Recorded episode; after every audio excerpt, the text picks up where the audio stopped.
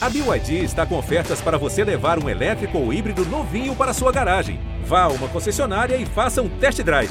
BYD, construa seus sonhos. Vai partir Caldenúcio, jogou para dentro da área, sobrou,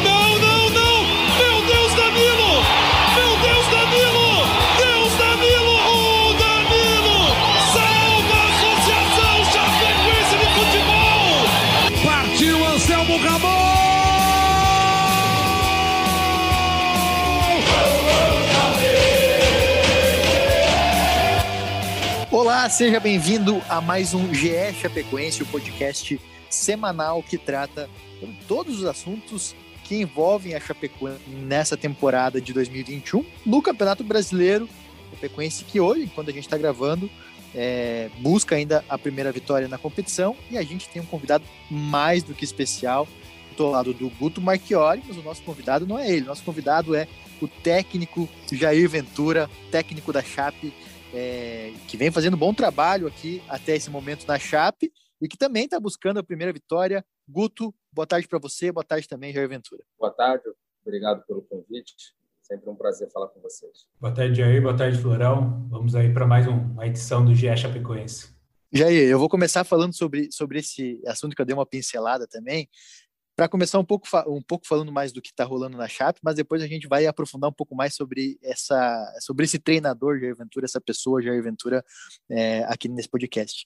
Mas Jair, eu falei que a Chape está em busca da primeira vitória, só que se você for pegar é, esse esse ponto em específico, não condiz muito com o que a Chapecoense tem apresentado dentro de campo, né? É, o time tem vem fazendo boas partidas até agora nesse brasileiro e ficou pelo detalhe até agora da vitória. Como é que você está vendo esse momento da Chapecoense e o quanto que você acha que a Chapecoense está perto de conseguir a primeira vitória no Brasileirão? É, concordo, concordo mil por cento. A gente vem fazendo bons jogos, mas infelizmente os, os detalhes não estão sendo ao nosso favor. Eu não gosto nem de usar essa palavra, né?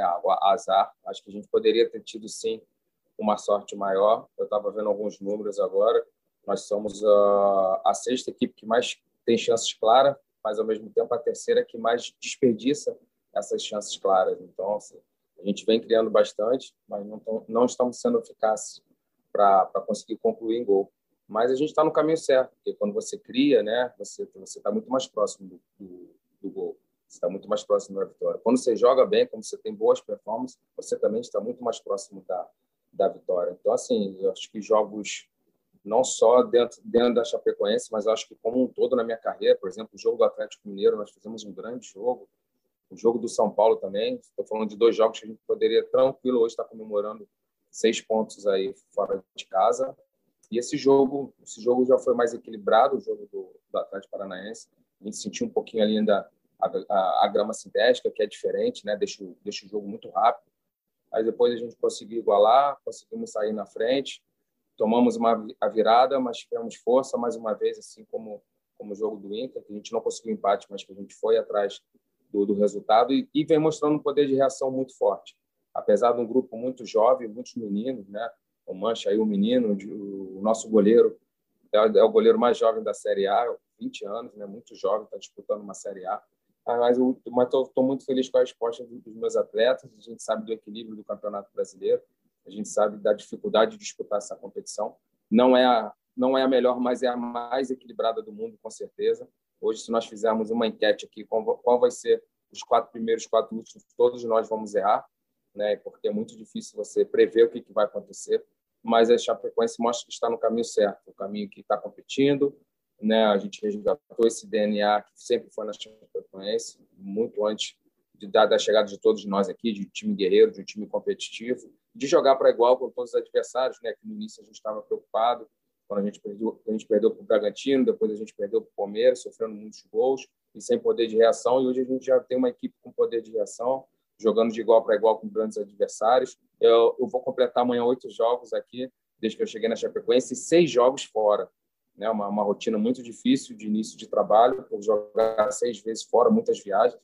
A gente estava em Curitiba, agora já estou em Fortaleza, hoje está 30 estava olhando Chapecó menos dois, mas enfim, é assim, né? Ainda não tive uma semana de treino, a gente vai ter só no dia 11, mas a gente está trocando trocando pneu com o carro andando, que a gente fala, para que a gente possa alcançar o quanto antes essa nossa vitória. O Jair terminou falando sobre o elenco jovem, né, os jogos que a sequência fora de casa, também a falta de tempo para treinar. Eu queria seguir nessa linha, é, questionando quanto isso implica é, na falta de, de vitórias, né? Porque é, de resultados em si, porque desempenho o time está tendo. O time mostrou, fez frente contra o Atlético Mineiro. Para mim, foi o melhor jogo do time, foi contra o Atlético Mineiro, que mostrou disposição do início ao fim ali. Contra o São Paulo também oscilou um pouco no primeiro tempo, mas depois conseguiu entrar no jogo, entendeu qual era a estratégia. Contra o Atlético Paranaense também fez um jogo equilibrado e contra o Inter ele melhorou bastante no segundo tempo. Então, quanto esses três fatores, Jair, tem um elenco jovem, é, com jogadores que, penso eu, que deveriam ser para agregar o grupo e não para tomar a responsabilidade, essa sequência de jogos fora, é, viagens e falta de tempo de treinar. Quantos esses três fatores implicam na, na busca assim, do resultado positivo no teu trabalho inicial, claro, né? Olha, Guto, é, eu concordo. É, só que a vida do treinador é, é cheia de obstáculos, né? Desafios. E, assim, eu estou chegando agora, a gente está se conhecendo. Vocês vão ver no meu dia a dia que eu não sou muito de dar desculpas, não. Mas sim, a gente tem que analisar as circunstâncias, né? Porque quando você não vem com resultado, você analisa algumas coisas, parece mimimi, chororô. E eu sou um cara de assumir responsabilidade. Mas você mesmo já falou que o que vem acontecendo, né? O time vem performando. Então, assim, a gente fica com aquela coisa que a gente está no caminho certo. Sobre ter um time muito jovem, é só uma marca dos trabalhos onde eu passei, né? a gente no Botafogo, quando eu disputei a Libertadores, eu tinha o Matheus Fernandes, que tinha 17 anos, foi titular. No Santos, eu tinha o Rodrigo, tinha 16 anos, era, era meu titular. Né? A, gente, a gente tem essa situação de estar tá, de tá lançando jovens, né? a gente sabe que dá, dá, dá importância de mesclar, né? você também não ter só jovens. E o clube sabe também da importância da gente estar tá, se reforçando, a gente está no mercado, né? os jogadores também sabem que a gente, a gente precisa de algumas peças para a gente estar tá cada vez mais forte, mas temos que enfrentar essas dificuldades iniciais para que a gente possa comemorar o nosso objetivo no final do, do campeonato, que é a permanência na Série A. É, Jair, uma coisa que chamou a atenção do, do, do teu trabalho é que você tem conseguido fazer adaptações rápidas no time durante as partidas, né? Se a gente viu lá contra o São Paulo que com um jogador a mais, você já, logo no intervalo você já mudou o time, deixou o time, é, colocou um atacante a mais. No jogo agora passado contra o Atlético Paranaense, você começou num esquema com três zagueiros é, e depois que a, acabou levando a virada, você abriu mão do, desse esquema. Você tirou o Mancha, que é, que é lateral, colocou o Derlana fazendo a função na lateral esquerda de novo, colocou o meia, reforçou e deu certo. Me chama atenção essa rápida adaptação nas partidas, essa, até de certa forma, essa ousadia, essa coragem, né? Porque muitas vezes a gente vê o técnico, os técnicos ser um pouco mais conservadores, é, de não tirar o lateral, o jogador de defesa para ir para cima e tentar o ataque, ou né, que corre o risco, obviamente, de você levar um gol a mais é, e, enfim, né, ficar com uma diferença maior no placar. Mas no teu caso tem dado certo até agora, né? É, eu, se vocês pegarem as minhas entrevistas, sempre me perguntam qual é o meu modelo de jogo, o que, que eu penso do futebol, eu sempre falo que eu sou um treinador mutável, né? Que eu tenho que me adaptar principalmente às características dos meus jogadores. Né? Se eu entendo que meus volantes não, não estão num bom momento, eu tenho que me adaptar em, em, outra, em outro sistema. Se eu entendo que meus externos não estão em um bom momento, tenho que jogar em outra, em outra plataforma. É isso que eu faço. Todos os clubes que eu passei, se vocês pegarem, eu jogo praticamente em todos os sistemas. Vai ser uma coisa normal aqui na Chape, de acordo com, com as características dos meus jogadores que estiverem no melhor momento, também um pouquinho do, do, das características do nosso adversário. Aí você me pergunta, pô, Jair, mas você mudar de sistema toda hora, você não, não gera uma, uma situação ruim de não ter é, uma cara à equipe? Não, porque o modelo de jogo, a ideia de jogo, ela indifere de um, de um sistema. Como você bem falou, sistemas, a plataforma inicial são apenas números, né? Mas o que a gente faz com a bola, o que a gente faz sem a bola, todas as fases do jogo, a gente já está implementando pouco a pouco. Lógico que não através de treinos, mas através de vídeos, né? Que eu faço sempre com eles um treino em sala, onde a gente reúne, a gente revê os nossos jogos e a gente vai fazendo essa essa, essa situação de, de do que tem que melhorar e as coisas boas para a gente dar sequência. Então, eu sou assim, eu não tenho um sistema predileto, né? eu, vou, eu vou jogar de acordo com, com os meus jogadores que estiverem num bom momento e tem que se adaptar. Né? Então, por isso que eu falo sempre que eu sou um treinador mutável e é isso que eu, isso que eu penso de futebol. Eu, tenho, eu fui praticamente 10 anos, é, 9 anos e 11 meses como auxiliar. Eu já tive treinadores, excelentes treinadores, que já ganharam tudo, que tinham que não abriram mão de um, de um, de um sistema, entendeu? Mas eu não sou esse, eu sou, eu sou esse cara que, que gosto de, de, de ter variações, principalmente dentro das características dos meus jogadores. Já ia até em cima disso, né? Tem a... Hoje o Campeonato Brasileiro está pautado na, pela primeira vez numa regra, né, específica para treinadores, né, que, que garantem uma sequência de trabalho aos treinadores, pelo menos visa garantir, né, que é a questão da de manter, né, de não demitir mais de dois treinadores, de não trocar mais de dois treinadores no campeonato todo, e o clube também não pode fazer essa troca. É como que você é, enxerga essa, essa mudança no viés de continuidade de trabalho. Aqui né? no Brasil é muito, é muito recorrente essa troca de treinadores quando os resultados não aparecem. Olha, eu sou, eu fui a favor, sou a favor, porque acho que não só para os treinadores, mas também para o clube. Né? O ano passado, se você pegar os clubes rebaixados, todos eles tiveram mais de três, tiveram quatro, até treinadores, porque existem mil maneiras de você vencer no futebol. Né? Você pode gostar de um modelo de jogo mais de um treinador do que do outro, mas eles, nesses modelos diferentes, você pode alcançar o sucesso. Né? Você vê um, um, um Atlético do Simeone sendo campeão, tendo Barcelona e Real Madrid com maiores investimentos jogando diferente, mas também podendo vencer.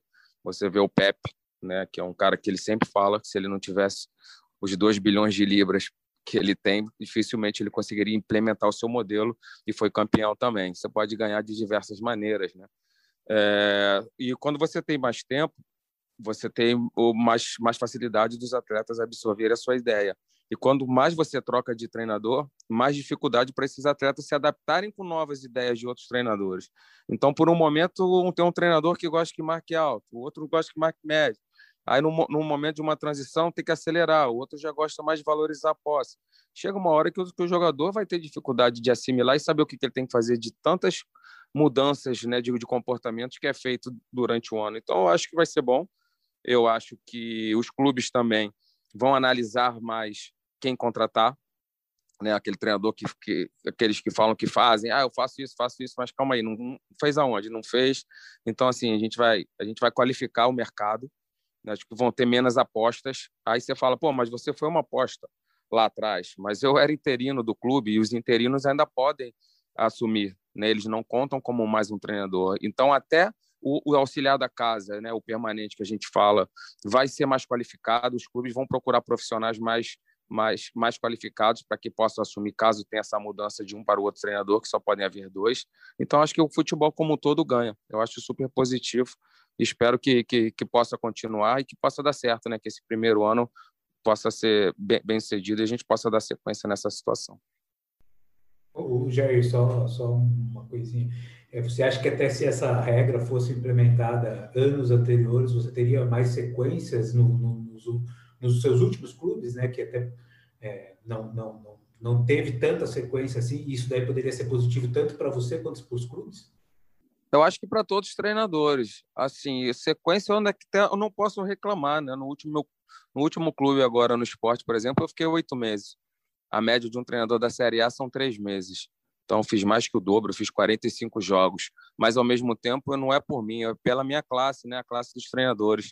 Eu joguei no esporte, né? 99 no Botafogo, 40 no Santos, 20 no, no Corinthians. Não, não foram números pequenos, eu não posso reclamar disso, não mas com certeza isso pra, para, os, para os treinadores vai ser muito bom, porque você tem mais tempo, você tem mais tempo de implementar as suas ideias e a chance maior de você ter resultado. Jair, onde é que, onde é que entra a, a Chapecoense é, na tua carreira? Você, você vem de um histórico de de ter trabalhado em clubes campeões brasileiros, né? É, Botafogo, Corinthians, Santos, Sport.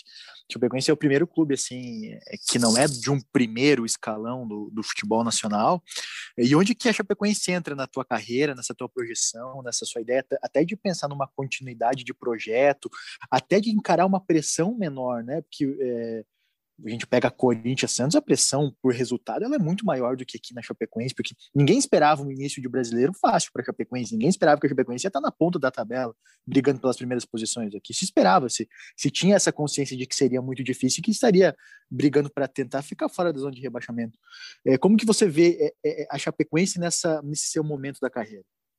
Olha, a Chapecoense ela entra na minha, ela, ela não entra na minha carreira, ela entra na minha vida no momento que aconteceu a tragédia, é, no momento que foi difícil para todos nós. Eu sempre falo que não tem como eu comparar a, a dor né, de quem perdeu um familiar, mas era como se todos nós tivéssemos algum parente dentro do avião. E para mim, em especial, né, o Caio Júnior foi meu treinador no Botafogo, fui auxiliar dele durante um tempo e a gente criou um vínculo muito grande. E, e quando tudo isso aconteceu, né, foi foi muito difícil para todos nós. Eu lembro que ainda tinha que continuar o campeonato. Na época eu falei que tinha que acabar, não tinha mais condições de fazer o jogo. E a gente estava no tava num momento muito bom, né? Foi foi, foi o, o, o momento que eu acabei entrando para o mercado, onde a gente consegue aquela arrancada da zona do rebaixamento no retorno e terminamos em quinto lugar na Libertadores e acontece tudo o que aconteceu. E eu fiz uma eu fiz uma promessa para mim naquele dia, para minha família, para os para quem trabalha na minha comissão, falei um dia eu vou trabalhar na Chape. Eu fiz uma promessa e hoje eu estou cumprindo essa promessa. Então fico muito feliz porque não não era só partir de mim, né? O, o clube tem que ter o interesse no profissional e assim que o clube teve interesse a gente acertou. E hoje eu estou aqui cumprindo essa promessa, muito feliz espero poder ajudar, né? Os grandes protagonistas são os atletas, não tenho sombra de dúvida disso, mas espero que de alguma maneira eu possa eu possa ajudar a Chapecoense a conquistar o seu objetivo, que todos nós sabemos que é a permanência na Série A. Né? A gente vem de uma, de uma Série B muito boa, mas perdemos muitos jogadores da Série B. A gente já sabe que Série B é Série B, Série A é Série A, que é muito diferente. Né? Eu estou disputando a minha quinta Série A, sei como é que é, sei como é que funciona. E a gente sabe da dificuldade, no clube sabe, os jogadores sabem, a nossa torcida, a direção, enfim, todos nós sabemos, mas a gente não pode fugir vamos assumir essa responsabilidade e fazer o nosso melhor para que a gente possa conquistar o nosso objetivo no final do campeonato. E tu acha que essa, essa, essa, o fato da Chapecoense ter uma pressão menor, eu, eu pelo menos vejo dessa maneira, assim, né, comparado com, com os clubes que você trabalhou anteriormente, você acha que pode te dar uma perspectiva também é, de uma sequência de trabalho aqui na Chapecoense, assim como foi no Botafogo, no Botafogo você foi um profissional que é, você virou profissional ali e não tem como desvincular a história do Jair Ventura do Botafogo hoje. Quem sabe repetir isso na Chapecoense, porque você demonstra um carinho muito grande pela Chapecoense, a torcida já demonstra um carinho muito grande por você, por, por tudo que tem acontecido e pela maneira como você tem é, se mostrado na Chapecoense. Você acha que dá para repetir, quem sabe, uma ligação dessa história de Jair Ventura e Chapecoense, fazer um trabalho longo, um trabalho vitorioso, mas não a curto prazo, a longo prazo mesmo? Olha, eu, eu espero, eu espero isso e eu esperei isso, na verdade, de todos os clubes que eu passei, né? Eu tive uma proposta no meio do campeonato ano passado, como a gente estava bem no esporte para sair, né? Muito boa e eu não aceitei. Eu quis dar sequência no trabalho, acabei renovando e sendo demitido uma, um mês depois de ter renovado. Mas por mim eu, eu estaria, como eu quero estar aqui, né? A gente não, não quer ficar passando, né, pulando de galho em galho, como a gente fala. A gente quer uma longevidade mas eu só discordo da situação de pressão, porque a pressão é igual em todos os times, né? Todos, todos os times que eu trabalhei, todos têm a mesma pressão, todos têm, podem ter objetivos diferentes, mas a pressão é sempre muito grande. E eu já senti aqui que a pressão também é muito grande. Então a pressão é igual é, e, e, a nossa responsabilidade é muito grande também. Eu tive com um treinador, não vou falar o nome dele, mas que ele saiu de um time agora e ele tinha recebido um convite para uma grande equipe, só que não estava num bom momento. Aí é isso que eu te falo de, de, de analisar as circunstâncias, né? Aí eu falei, pô, por que, que você não foi para esse grande clube? Ele falou, pô, porque as circunstâncias não são boas e a minha pressão vai ser a mesma, sem ter, sem ter boas é, possibilidades. Então, por isso que eu não fui. Então, a gente tem que analisar tudo isso, porque se você aceita um desafio, eu vou falar de circunstâncias aqui, vocês vão, no momento, tá bom, tá bom, mas o resultado não veio, ninguém vai lembrar das circunstâncias. Ah, que foram tantos jogos fora, que não teve tempo para treinar, que o elenco não é o mesmo, enfim, a gente tem que assumir a responsabilidade quando a gente aceita um desafio. E eu, como, quando me tornei treinador, quando fiz meu primeiro curso para treinador em 2005, Eu já era sabedor disso tudo que ia acontecer na minha carreira e vou e, e assim eu vou seguir, enfrentando essa responsabilidade e, e, tentando ajudar o clube da melhor maneira possível. Eu quero voltar um pouquinho a parte que o Jair fala sobre o acidente né, de 2016 e que marcou muito, né? Essa promessa que ele que ele fez ali, acho que que a torcida da Chape gostaria de saber um pouco mais disso e também até para para criar um pouco mais de identificação com ele. Né? Já tem esse carinho que o Florão citou, né? E acredito que isso aí, o respeito que ele demonstra pela instituição chapecoense é algo que certamente para ele vai vai trilhar ali um, um, um bom caminho, né? Eu já é, me fala um pouquinho ali com é, o que, que você lembra daquele daquele dia, né? Onde você estava, como você recebeu a notícia, é, e se tinha além do Caio Júnior mais companheiros ali que estavam presentes ali que você tinha uma ligação? Olha, como eu falei, né? Eu tinha atletas que eu não tinha trabalhado, mas sim de ter jogado contra, lógico. É, acho que dois, três jogos antes da viagem, eles fizeram um jogo com a gente lá no Rio de Janeiro, onde foram muito bem. E eu fiquei conversando com o Caio muito tempo depois do jogo, sabe? Ele muito feliz, ele dizendo que era o melhor momento da carreira dele. Enfim, todo mundo muito contente, né? Pela fase que a Chapecoense vivia e aconteceu tudo o que aconteceu. Eu lembro que eu fui acordado, né? Foi na madrugada e me acordaram de manhã muito cedinho assim. O preparador físico trabalhava comigo me ligou e ele falava e eu não acreditava. Eu achei que eu estava sonhando e ele falava e a gente não acreditava, não queria acreditar e começou aquela situação de de ligar a televisão, enfim, e saber tudo o que aconteceu, né? Muito difícil, a gente fica sempre emocionado quando lembra. Volto a repetir, não quero falar que eu tenho a dor de, dos familiares, que acho que ninguém tem, mas que foi, foi um momento muito difícil para todos nós, né? Ainda tinha campeonato, né? Tinha que acabar o campeonato, a gente estava brigando por uma vaga na Libertadores, enfim. E você fala, pô, você está disputando uma coisa, né? E, e, e, pessoas perdendo coisas tão a coisa mais valiosa que a, que a, que a vida, né? Então, enfim, foi muito difícil ter que continuar trabalhando, ter que manter o foco no trabalho e sabendo que tinha acontecido tudo o que aconteceu. Jair, é...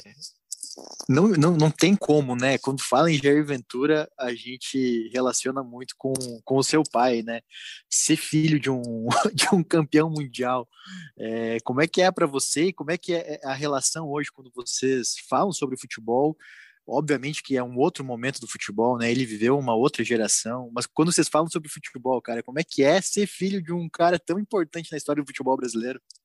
Ah, é, fantástico, boa pergunta. É, a gente fez um pacto, vou começar falando um pouquinho sobre quando a gente fala com futebol. A gente fez um pacto, né? É, sempre que, que eu estou trabalhando, a gente, quando a gente se encontra para almoçar, enfim, esse tempinho que eu fiquei um mês e pouco em casa quando eu saí do esporte, antes de vir para cá, eu, eu ia lá para casa direto, a gente ficava vendo jogos e tudo, e a gente fala muito sobre futebol. Mas do, do, do time que eu estou trabalhando, a gente tem um acordo para não falar entendeu? Então ele se segura, eu me seguro daqui, de vez em quando ele se pega falando alguma coisa, eu já olho, ele tá bom, tá bom, já sei. A gente sabe como é que é aquele almoço de família, né? Família grande, família reunida, e a gente fala do PIB, a gente fala tudo que está acontecendo no mundo, mas deixa o, o a, a Chapecoense pra, de lado. A gente não fala do clube que eu estou trabalhando, a gente fala dos outros jogos. Ah, cara, mas ser filho de um tricampeão é fantástico, né? Eu agradeço a Deus todos os dias né? Eu fui jogador de futebol, né? Eu falo que eu fui um operário da bola, né? Joguei clubes de, de não tão grande, né? No, no, Rio, Bangu, Mesquita, Bom Sucesso, São Cristóvão, enfim. Joguei na França, na Grécia, joguei dois anos no Gabão, na África até resolver estudar, né? Falei chega de correr errado. Então eu brinco com meus amigos, né? Que eu, difícil eu ser jogador com, com, com, tudo que ele teve, né? Com todo o futebol que ele tinha. Eu brinco que ele levou tudo. Hoje eu tenho um sobrinho que é Jair Neto também, filho da minha irmã, que está tentando ser jogador, é um menino, tem, tem 12 anos, mas que eu falo para ele, ó, melhor você estudar, porque eu acho que, que o seu avô levou tudo da família de futebol. E hoje eu fico feliz, né, cara? Eu fiquei três anos na seleção brasileira de base também, eu sou campeão sul-americano. E, assim, tudo que eu não construí, que eu queria alcançar, né, da excelência de estar trabalhando em grandes clubes, seleção, eu consegui do lado de cá, né, como, como, como auxiliar e treinador hoje, né, ter trabalhado nos clubes que você falou grandes clubes, campeões do mundo, campeão brasileiro, enfim, todos os clubes com as suas histórias bonitas. E eu, tão jovem, ter, ter conseguido passar por tantos clubes, né? Eu tenho amigos meus treinadores que estão encerrando a carreira e não disputaram nenhuma Libertadores, né? Eu tenho duas Libertadores que eu disputei de maneira consecutiva, 20 jogos, enfim, final de Copa do Brasil, já já consegui em pouco tempo, tão jovem, 42 anos, ter vivenciado tantas coisas importantes. Então, eu sou um, privilegiado, ser filho de um cara que eu sou e hoje está tá, tá, tá caminhando, construindo a minha, a minha humilde carreira do jeito que eu estou construindo. O, o Jair estava falando do teu pai, né? E, e a gente vê ex-jogador, é, ex-jogadores com filhos que tentam também a carreira de futebol, né?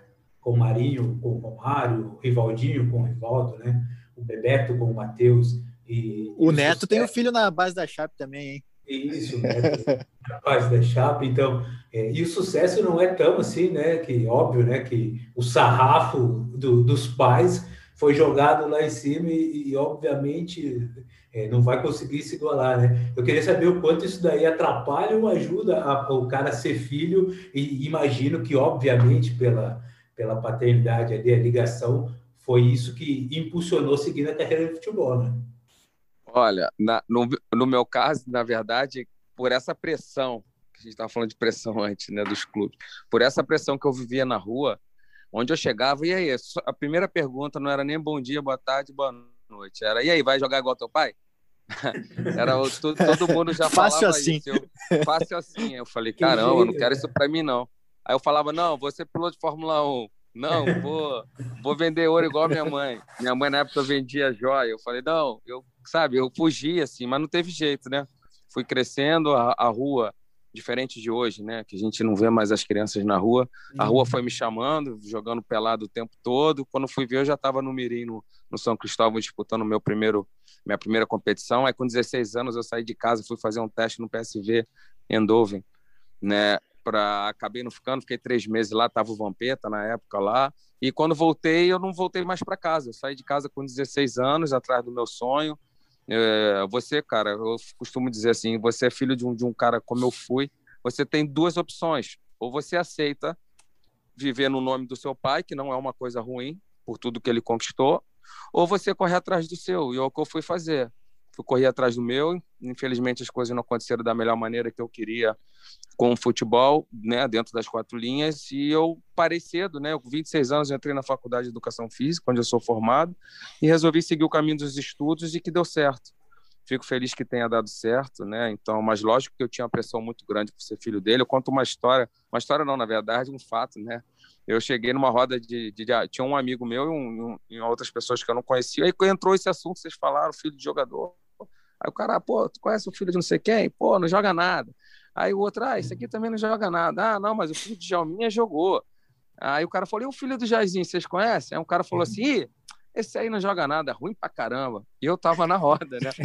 Aí eu falei pro cara assim, deixa eu te fazer uma pergunta, mas você já viu ele jogar? Ele falou, eu não. Por que você tá falando que ele é ruim? Porra, ele é filho do Jairzinho, ele vai jogar bem? Aí, aí já resume, né?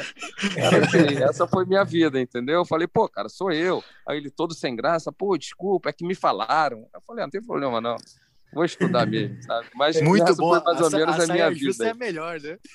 Não, e eu fui, e eu, e eu fui tentar ser atacante ainda. Aí você imagina. Nossa. Eu perdi um gol, era filho de Jairzinho, eu fazia era sorte, né? Meu Deus. O Jair, você citou um pacto aí, né? Que você tem com teu pai de não de não falar do clube que você está, né? Mas antes, quando chega a proposta da Chape, como chegou do esporte, do Corinthians e do Santos, do Botafogo, é, é, antes do acerto ali, vocês trocam uma ideia, vocês, você pergunta para ele, você quer ouvir a opinião dele, como que é esse, essa reação? Olha, assim, eu comunico, né? Falo, ó, oh, pai, tô indo e tal, você tem um novo desafio e tal. A gente não chega a sentar, conversar, o que, uhum. que ele uhum. acha, o que, que eu acho, sabe?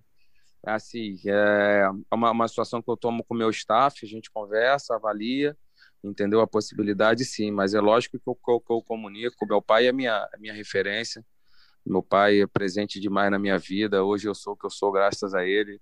Ele é meu espelho por, ter, por ser íntegro, ter caráter, tratar todo mundo bem, né? da, da pessoa mais simples a, a, ao presidente do clube. Eu trato todo mundo da mesma maneira eu acredito que é isso, cara. Se você, eu sou um gestor de pessoas e com certeza se eu não tivesse esse esse monstro, né, como pessoa, não vou nem falar de atleta, que ele é minha referência, de conduta, de, de, de tudo que ele é, eu hoje não seria quem eu sou. Né? A criação é muito importante e o espelho que eu tive em casa foi muito importante hoje para eu ser uma, uma tentar ser uma pessoa melhor, né? Que a gente a gente está eu acredito que a gente está sempre em evolução. Cada dia eu, eu, busco me aprimorar não só como treinador, mas como pessoa também. Que fazer o, o bem é muito bom. Você falou, você falou rapidamente da sua mãe, né? Mas você tem o sobrenome também. Como é que pronuncia o sobrenome do meio? É Jair? Zac Zauskas, né? Eu, eu costumo dizer que, que, eu, que eu sou um negão polonês, né? A minha, a, a, minha avó, a minha avó é polonesa, todo mundo me olha assim com esse sobrenome e fala, menino, onde você pegou isso aí?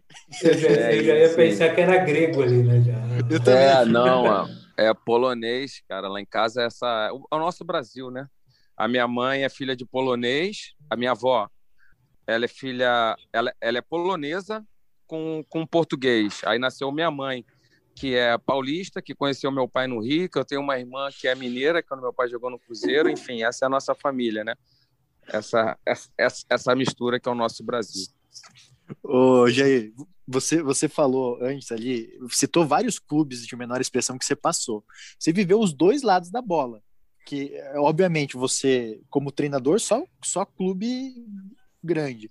Como jogador, você pegou alguns clubes menores. Isso te ajuda na hora de você trabalhar com, com a garotada, de você chegar no Mancha, de você chegar no, no Lime e falar assim: ó, oh, cara, é, eu fui jogador, eu sei como é que é trabalhar. Vocês estão tendo uma oportunidade grande de estar aqui num, num, num clube de Série A. Ajuda, facilita essa tua vivência também? Muito, total. É, muito se fala dessa. que hoje não é guerra, né? Você tem uma opinião, você é inimigo de quem tem uma opinião contrária, é tudo guerra. Aí tem essa guerra do, do, ex do, do acadêmico com ex-atleta. Lógico que eu não fui um Zidane, não fui um, né, um, um grande jogador, mas a vivência do vestiário para mim foi muito boa.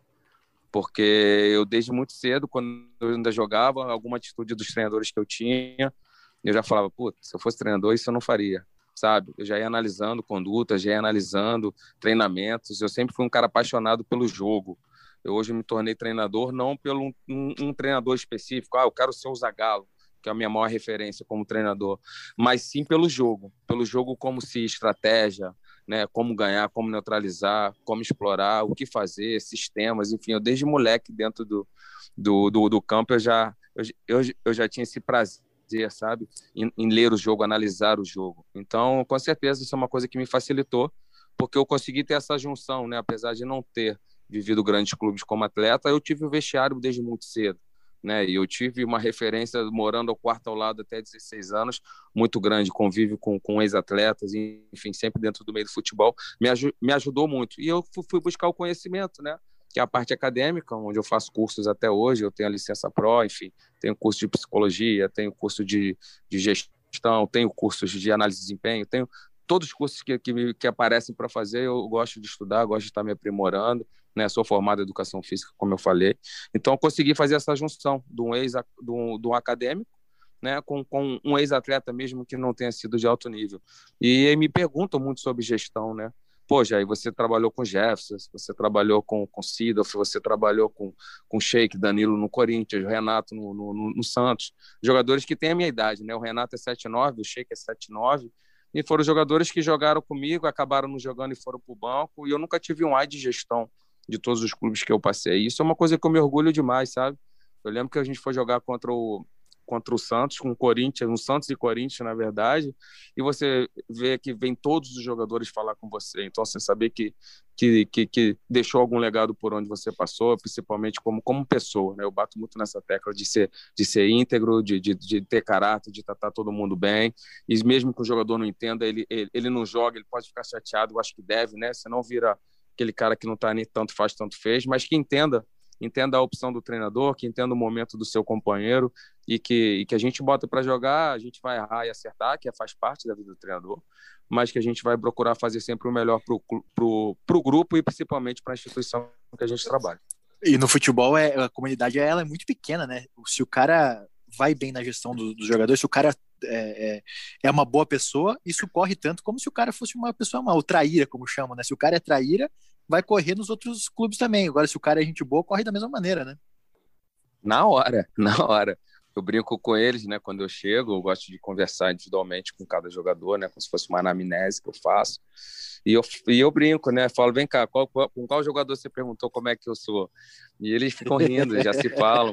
Como a gente treinador, a gente se fala também, né? A gente vai contratar um jogador. Eu ligo para dois, três treinadores que trabalharam e quero saber quem eu estou contratando. Que a gente conhece o jogador realmente no dia a dia. Né? Você jogar contra, você acha que é uma coisa, e quando você trabalha no dia a dia, que a gente conhece. Por isso que a gente fala de tempo de trabalho também para o treinador. Porque, por exemplo, eu vou falar lá de trás, o Bruno Silva, né, que hoje está no Havaí. Ele foi zagueiro no Havaí, chegou, era primeiro volante, ele acabou jogando de externo comigo, foi um dos meus principais jogadores, fez gol pra caramba, foi muito importante. Eu consegui enxergar uma característica nele que ele poderia fazer outra função. E isso você só consegue no dia a dia, conhecendo, vendo o seu atleta, sabendo que ele pode fazer mais de uma função, analisando característica, né? Então, por isso que a gente precisa de tempo para a gente avaliar melhor nosso elenco, e aí entra a parte do treinador, que é saber extrair o máximo dele, que é muito importante. O, o Jair, citou aí treinadores, né, que que você passou, trabalhou, jogadores, características, mas tem algum treinador aí, é, ou vários treinadores que você pega um pouquinho de cada um, do jeito de trabalho, do jeito de lidar com o grupo, da maneira de, de armar o time ali, para você é, observar melhor, para conseguir é, ter ideias ou ter a tua, fazer a tua leitura e aplicar no, no dia a dia? Tem. Esses, esses nove anos e onze meses de auxiliar, eu, hoje eu posso te dizer que também me ajudou demais. E ainda foi antes de ser efetivado, eu fui um ano treinador do sub-20, né? Então consegui é, aprender demais com todos esses treinadores que eu trabalhei e consegui botar em prática antes de ser efetivado, né? Porque é diferente você se auxiliar. A tomada de decisão não é sua, né? A tomada final.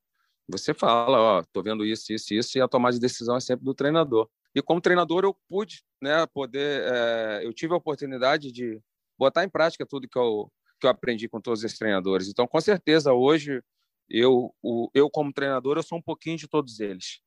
Né? Lógico que cada um tem seu perfil, cada um tem, tem virtudes melhores do que as, as outras.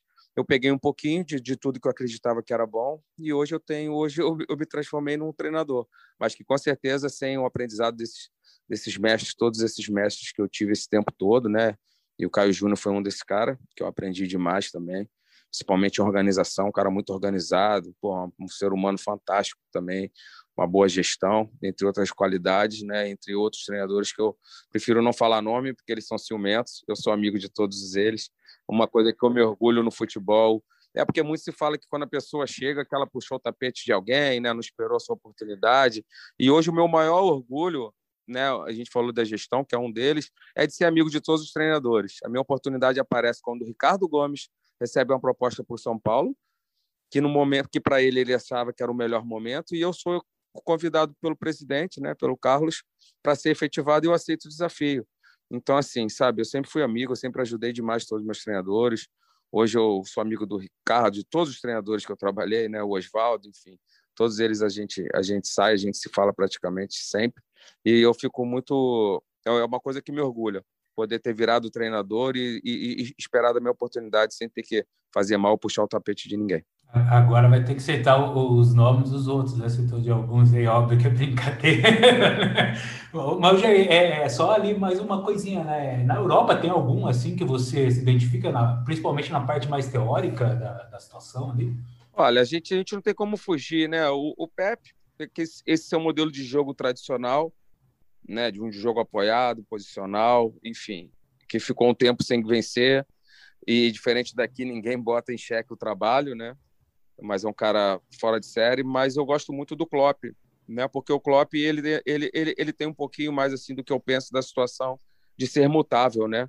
Você vê a equipe do Klopp por vezes variando o sistema, você vê a equipe do Klopp por vezes fazendo um passe longo, você vai ver o Van Dijk achando um passe longo, longo no Mané, no Firmino, não tem só um modelo de jogo, né? Um, ó, só pode fazer gol se for assim, né? Ele é um pouco mais mutável, então assim é um cara que eu que eu que eu, que eu olho com um pouquinho diferente, né? Até estava conversando com o Felipe Santana que trabalhou com ele esses dias e me falou muito da, da parte de gestão dele, que eu já imaginava que era boa e agora fiquei assim mais mais contente ainda de saber que tem uma gestão muito boa, então, assim, é um cara que hoje eu gosto demais do trabalho eu dele. Eu ia falar também. do Felipe Santana, você já pode falar assim, não, trabalhei com um cara que já trabalhou com o Plop aqui, pô. Você... já, já, já, pode, já pode falar. É, e eu fiquei, eu peguei informações com ele já, já dei umas milçadas nele aqui para pegar a informação do homem lá. Ô, Jair, você falou antes sobre a. A gente já está quase encerrando, a gente está aproveitando o máximo o tempo aqui, porque não é sempre que a gente tem é, essa possibilidade de trocar ideias sobre vários assuntos, né? Mas você falou sobre os auxiliares, você foi um auxiliar técnico, e olhando para a tua equipe, o Emílio Faro é, um, é uma pessoa bem bem mais experiente, né? Falo de idade mesmo. E tem também um auxiliar aqui da Chapecoense, que é o Felipe Endes, que também é, que é uma nova geração. E como é que você fez essa montagem da equipe, né? Do Emílio, o Ricardo Henriques também como preparador físico, e o quanto que essa relação com o auxiliar, ela impacta no trabalho final, porque, óbvio, é você que está ali levando pancada todo dia, né? A pressão que a gente fala. Mas o quanto que você confiar na sua equipe também é importante para você ter o resultado lá no final. Ah, é muito importante, né? E assim, eu, eu, eu não posso fazer com, com o Felipe, como você está falando, o que não fizeram comigo, né? Numa situação de afastá-lo, de não usar, ficar com receio que ele quer ser treinador ou não quer. É, eu, como fui auxiliar e, e atendi bem todos os meus treinadores, eu, eu quero trazer para mim também. E o Felipe vem me ajudando bastante, principalmente nesse momento que eu cheguei, de, de, de, de, ler os atletas, conhecer mais os atletas. É um cara que está tá sempre com a gente. O Ian também, que subiu, que acabou pegando Covid. Espero que ele possa está se recuperando. Na verdade, mandei uma mensagem para ele esses dias, eles já estavam melhor, chegou a ser internado. Né, a gente ficou preocupado aqui, mandar um abraço para o Ian também. Enfim, esse, esse, é, essa, essa situação do staff é muito importante. Eu fui staff muito tempo, né? Eu falei só de auxiliar foram quase 10 anos, 9 anos e 11 meses. E assim, eu sei, eu sei da importância do trabalho de formiguinha de quem não aparece sabe? Eu dou muito valor a isso. Eu sou um cara que eu agrego demais todos os, setores do clube. Vou fazer cobranças, lógico, se as coisas não funcionarem, mas eu não sou um cara que vou chegar lá no marketing e falar, oh, tem que mudar isso. Vou chegar lá na fisioterapia, não, não é 10 minutos de gelo, é 9h30, entendeu? Eu vou, vou dar a responsabilidade para todo mundo trabalhar dentro dos seus setores, mas cl claro que as coisas, caso as coisas não venham acontecer, a gente vai sentar e vai debater para que seja melhor porque a gente sabe que no final das contas, de quem é a cabeça que rola primeiro é sempre a do treinador, né?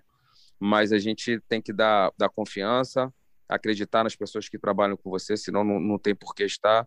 É por isso que eu tenho o Antônio Macedo hoje que está comigo, foi meu analista desde 2012, quando eu fui treinador do Sub-20, né? O Ricardo, que tem uma, uma, uma, vasta experiência aí também, cinco anos de Japão, Flamengo, Palmeiras, Vasco, enfim, diversas grandes equipes também. E o Emílio também, que está comigo desde 2012.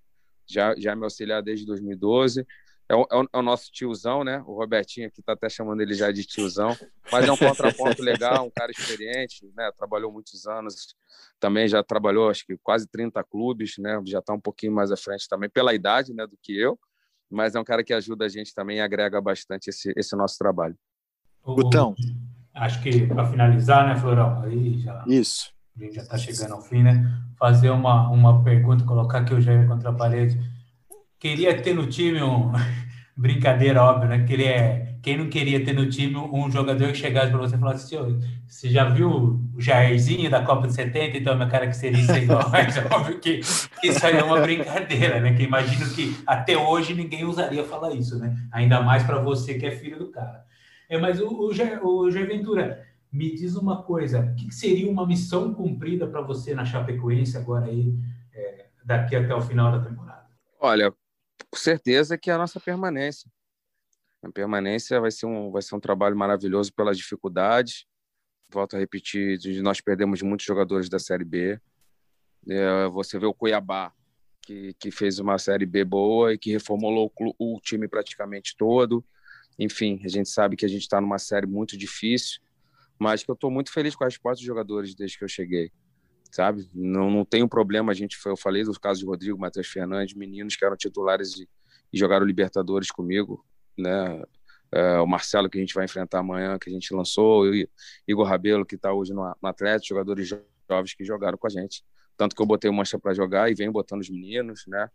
É, o João tá, tá de titular aí no gol hoje, tá, tá, tá fazendo um bom campeonato. A gente torce para que, que esses meninos possam ir bem. Eu costumo dizer que o, o treinador é sempre um aporte financeiro para o clube. E a gente sabe da, da importância de lançar jovens, de usar a base. Eu sempre falei desde a minha chegada que eu ia olhar para dentro primeiro, para depois a gente ir no mercado. E a gente já. E agora eu já, já, já, já conheço mais o grupo. A gente já está estudando a possibilidade de contratações. Antes que vocês me perguntem posição e nomes a gente não vai revelar, mas eu posso te dizer que dentro da nossa responsabilidade financeira, dentro da, da possibilidade financeira da Chape, a gente está sim. A gente está se mexendo. Eu tenho, eu tenho uma diretoria muito presente, né? o Mano, o André, o Neto, estão praticamente estão todos os dias no, no clube. Né? Eles sabem de, de tudo que acontece, sabem que a gente necessita de, de reforço para que a gente possa ser cada vez mais competitivo e poder alcançar o nosso objetivo, como eu falei, que vai ser a permanência na, na, na Série A. E, e, já tem algum reforço aí para chegar aí, mesmo sem falar o nome? a gente, a gente, a gente, a gente vem trabalhando, a gente vem trabalhando para que isso possa se concretizar, né? A gente, vocês sabem que a gente precisa, a gente também sabe. Eu fico bem confortável em falar nesse aspecto porque os atletas também sabem que a gente precisa, né, de, de algumas peças para a gente ficar mais forte. Então, então assim, a gente fala de gestão, né? Quando eu venho a público falar de que precisa de reforços, para, ah, pô, mas ele não confia nos atletas? Não, confio. Os próprios atletas, inclusive, né, já, já externaram também a situação da gente estar cada vez mais forte para que a gente possa fazer uma, um grande campeonato. É, é a concorrência que ajuda na evolução, né? É, total. E não são 11 reforços, né? são alguns reforços. É, exatamente. A gente gera competitividade, né? Quando um cara está jogando, olha para o banco e tem um outro, outro jogador do seu nível, né? Então, assim, é importante a gente ter um grupo homogêneo, são muitos jogos, né? Eu falei agora, eu vou fazer o meu oitavo jogo amanhã, seis jogos fora. Né? A gente está com o DM cheio, praticamente quatro volantes no, no DM, né? Então, assim, é, a gente sabe que a gente precisa de um elenco, né? Não, não melhor, né? mais qualificado, mas a gente tem um elenco bom, porém enxuto. A gente precisa de repor mais peças para que a gente possa ter um grupo mais homogêneo em termos de quantidade. Jair, obrigado pela, pelo seu tempo participar aqui com a gente do GE Chapecoense portas sempre abertas quando você quiser. É, será sempre muito bem-vindo aqui por, por mim, pelo Guto, por todo o pessoal do GE. Valeu, Jair. Abração. Valeu, Florão. Valeu, Guto. Obrigado pelo convite. Sempre um prazer falar de futebol com vocês. Estou às ordens também. Um grande abraço a todos. E a gente encerra esse GE Chapecoense hoje. Você pode ouvir esse episódio no seu agregador de podcast preferido e também lá no ge.globo barra podcasts e toda a gama de podcasts aqui do nosso GE. Globo. Até a próxima!